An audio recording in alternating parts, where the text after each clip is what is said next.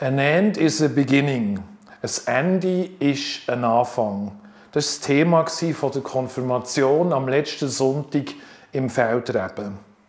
Was mir an diesem Thema gefällt, ist, dass es trotz allem positiv formuliert und in die Zukunft gerichtet ist. Das Ende ist nicht ein Abbruch, nein, das Ende ist ein Anfang. Das gilt im Moment für mich persönlich befinde mich in einer Lebensphase, wo Ende Juni etwas aufhört und anschließend etwas Neues anfängt. Das gilt aber auch für die Auffahrt und für die Pfingsten, die vor der Tür stehen.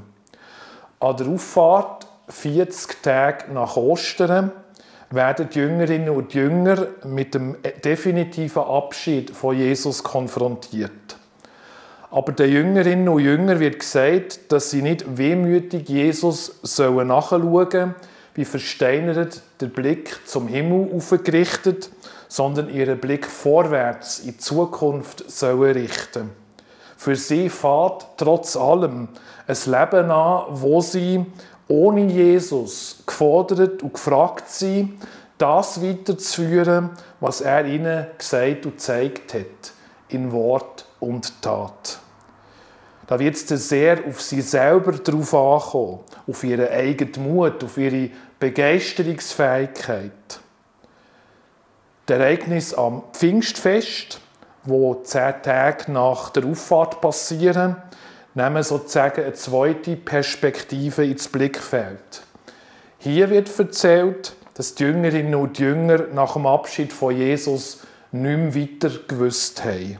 Dass sie davon ausgegangen sind, dass das Ende das Ende bleibt.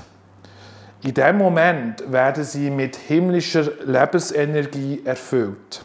Gott schenkt den Jüngerinnen und Jüngern einen neuen Anfang, dass sie aufbrechen und von Gott erfüllt, wie von einem lebendigen inneren Feuer den Menschen von Jesus erzählen.